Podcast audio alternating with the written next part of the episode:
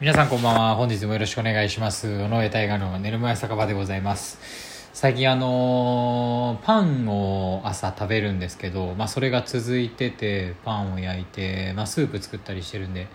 スープとパンとコーヒーとみたいな、まあ毎朝、えー、妻と一緒にまあそういった感じの生活を送ってるんですけど、まあなんていうか、小麦粉を毎日食べるってすごいパンすごい好きなんで幸せなんですけどなんか毎日小麦粉食ってて大丈夫かなみたいな感じもするんですよね。ただうーんまあちょっとご飯ってなんかご飯すごい好きですけどなんか休みの日とかはいいんですけどね。なんかあ本当朝普通のなんだろう。おにぎりだけ。なあの本当にふりかけで作ったなんかおにぎりだけってなんかやる気出ないっていうかこなしてる感みたいなのがあって悲しいなみたいな風に思うんですよね。まあでも多分体のこと考えたらおにぎりの方がいいんだいいんだとは思うんですけどね。なんかこうえーこうお惣菜みたいあお惣菜っていうか常備菜みたいに作ったやつとご飯と漬物とお味噌汁みたいなまあ一汁三菜っていう感じで朝ごはん食べてたらまあ気分もいいんでしょうけどね。なんかほんとパン屋とかパン屋さんとかすごい憧れあってなんか毎日朝パン食べるってなんて可愛い生活なんだろうみたいな。そんなめちゃくちゃめちゃくちゃ安直な考えを持ってですね生きてるもので。まああのいい朝ごはんがあったら、えー、どなたか教えていただけると大変助かります、えー、それでは本日も参りましょう。当配信は寝る前に再生してほしいながら雑談ラジオ最後1件のそろそろ帰るかを目指してお送りしています。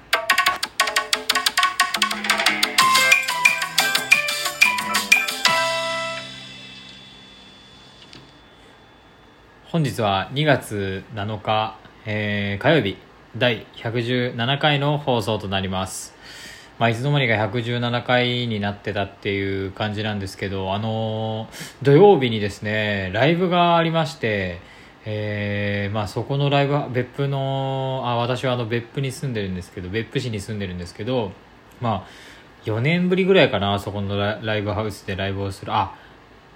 そんなことないのか。いやまあでもお客さん呼んでするのそれぐらいか。で本当すごい久しぶりにライブしてえー、まあちっちゃいとこなんですよ。30人も入るのかな。そのぐらい4うん20人ぐらいいたらもう結構パンパンだなっていうような印象。でまあ日本あのそこはあの珍しく女性の方がねママって呼んでたんですけどえー、ママが、えー、もう亡くなってしまったんですけどね。そのママがやってるお店でアコースティックの箱なんですよね。でまあそういった弾き語りとかフォークソングが好きな人がまあ夜な夜な集って、えーまあ、ツアーミュージシャンがライブしに来てとか、まあ、そういった感じのライブハウスなんですけど、まあ、あの、ママ、そのママは、あの、日本三大ママって呼ばれてて、めちゃくちゃ有名な、あの、安倍真央をずっと教えてきたりとか、まあ、竹原ピストルとか、もう本当なんか、有名な人が、そのママのことをものすごく慕ってるっていう、で、まあ、僕も高校生ぐらいからずっとお世話になってて、うん、で、えー、まあ、そういったライブハウスなんですけどね。で、まあ、ママが亡くなった後もあの店主さんを代わりにあの勤め今もそうですけどあの勤めてらっしゃる、まあ、すごいあの温かい方がいらっしゃって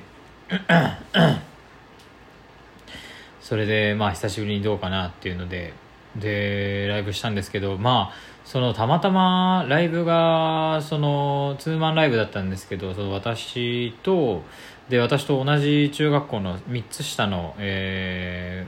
ー、後輩の女の子とツーマンっていうことででオープニングアクトもたまたま中学の同級生2人がやるっていうことでもうみんな同じ中学校で、まあ、しかも年も3歳しか離れてないっていうもう本当身近な人たちでライブをするっていうのがえー、あったんですけどね。もうそれなんかものすごいやっぱ楽しくて、まあ、同じ中学校っていうのもあるしなんかみんなで盛り上げようっていう気持ちにもなるしうーんなんかね互いの存在があるからやっぱあ元気出るっていう単純に言うと。まあそういうのもあるしお客さんもやっぱり共通の知り合いとかが多いわけですよ。あの後輩の男の子が来てたりとか。なんかなんだろうな全然違う趣味で出会った人なんですけどまあ同じ共通の友達、えー、知り合いだったりとかなんか誰もがその他の、えー、出演者が、えー、その呼んでいたあのお客さんと話せるっていうそのそれぞれがそれぞれのお客さんとお話がね楽しくできるっていうような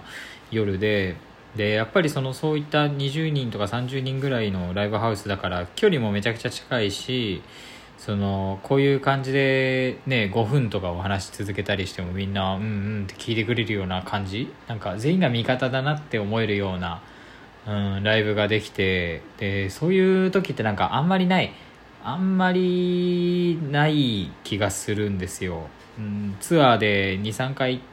てやっとまあ、そういうふうにお話できるかなとかそういった印象で最初から全員が味方でいてくれるなって思うようなライブは、ま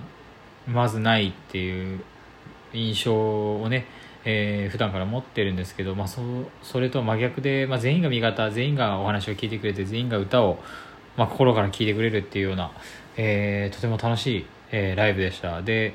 まあ、昔まであの声があの私は歌い方下手なくせに声はよく出てたからなんかそれがまあ強く残ってる印象があったみたいで、まあ、歌えるからあのすごいでしょうみたいな雰囲気がやっぱりあってでそれがもう今やもうなんか歌い方変えた多少変え始めてからなのか分かんないですけど全くもう高い声とか出なくなってで、まあ、その分低いとこでカバーしようみたいなところはあるんですけども全く歌に自信がなくなって、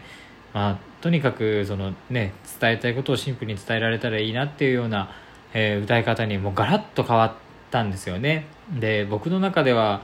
あの、変わっちゃったっていうかあ歌下手だな自分はって思うんですけどでもそれはやっぱりあの自分が思ってるようなことと周りから見る反応って全く違うっていうのはやっぱ今の仕事でも学ぶし、えー、そういうもんなんだなってそれをなんか限りなく近づけていくっていうのが、えーまあ、本来、えーとの仕事であるとは思うんですけどまあ、それであのお客さんたちからあの「いやー大河君良くなったね」みたいな昔みたいなあのああいう雰囲気がもう削り落ちて、まあ、あの苦労をして、えっと、まあいろいろ考えて生活をしてきたんだなっていうのがもう分かるっていうふうに言ってくださって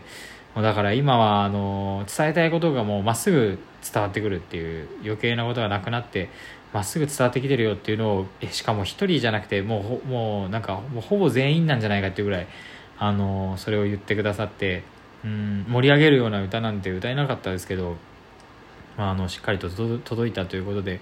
えーまあ、こういうふうに暮らしてきてよかったんだなって、えー、思いましたね改めて。なんかまあその後輩の女の子のお話とかであのね後悔をしないようにっていううんあのと、えーまあ、MC でそういったお話がありましたけどやっぱりなんかその日のこととかはすごいいい夜だったって思うしうん後悔っていうか自分は今までそのやり残したことはないんだろうかっていううん後悔っていうか後悔っていうとこうやっちゃやってしまったとかも入るんでまあそれは省いてうんもっとできたことあるんじゃないかなとかうんもっと他の生き方とかあったんじゃないかなとか思うっていうことに対してはもうその過去が、まあ、どどうであれやっぱりいい夜にしようっていい朝にしようっていい日にしようって思って行動していく以外になんか過去の自分を自分に満足するっていうことは無理だろうなっていうのをすごく感じて、うんまあ、やっぱり今日がいい夜だった。うん今日を今日をいい夜にできた。今日をいい日にできたって思えばそれはその行動が取れたで自分のあの成果ではないですけどやっぱ皆さんのおかげでっていうところはもちろんあるんですけど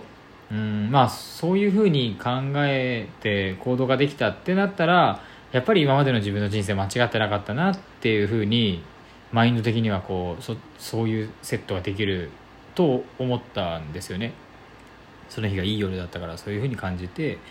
あじゃあやっぱそういうふうに生きていくっていうのが大切、まあ、先週も言いましたけどそのじゃあ自分はどういうふうになれたら楽しいのって今の状況でどういうふうに変われたら幸せなのっていうのをもう考え続けて、まあ、その日をいい日にするために全力を出すっていうそれがうんやっぱりうんなんだろうな全身的に生きてるっていうことだと思うんですよ、うん、どんどんどんどんその人生に対して自分のやらなきゃいけないこととかやりたいこととかこう掴みにいってる感じだと思うんですよね。それがなんか、うん、仕事をしてるっていう意味でもいいし、うん、遊んでるっていう意味でも楽しんでるっていう意味でもいいと思うんですよね。またあのまあパートナーを幸せにするとかそういったこともあの考え出したら全然ねそれだけじゃ足りなくなってくるんですけどでも自分の人生とかパートナーの人生も彩るっていうのを考えたら、まあ、やっぱりそういうふうに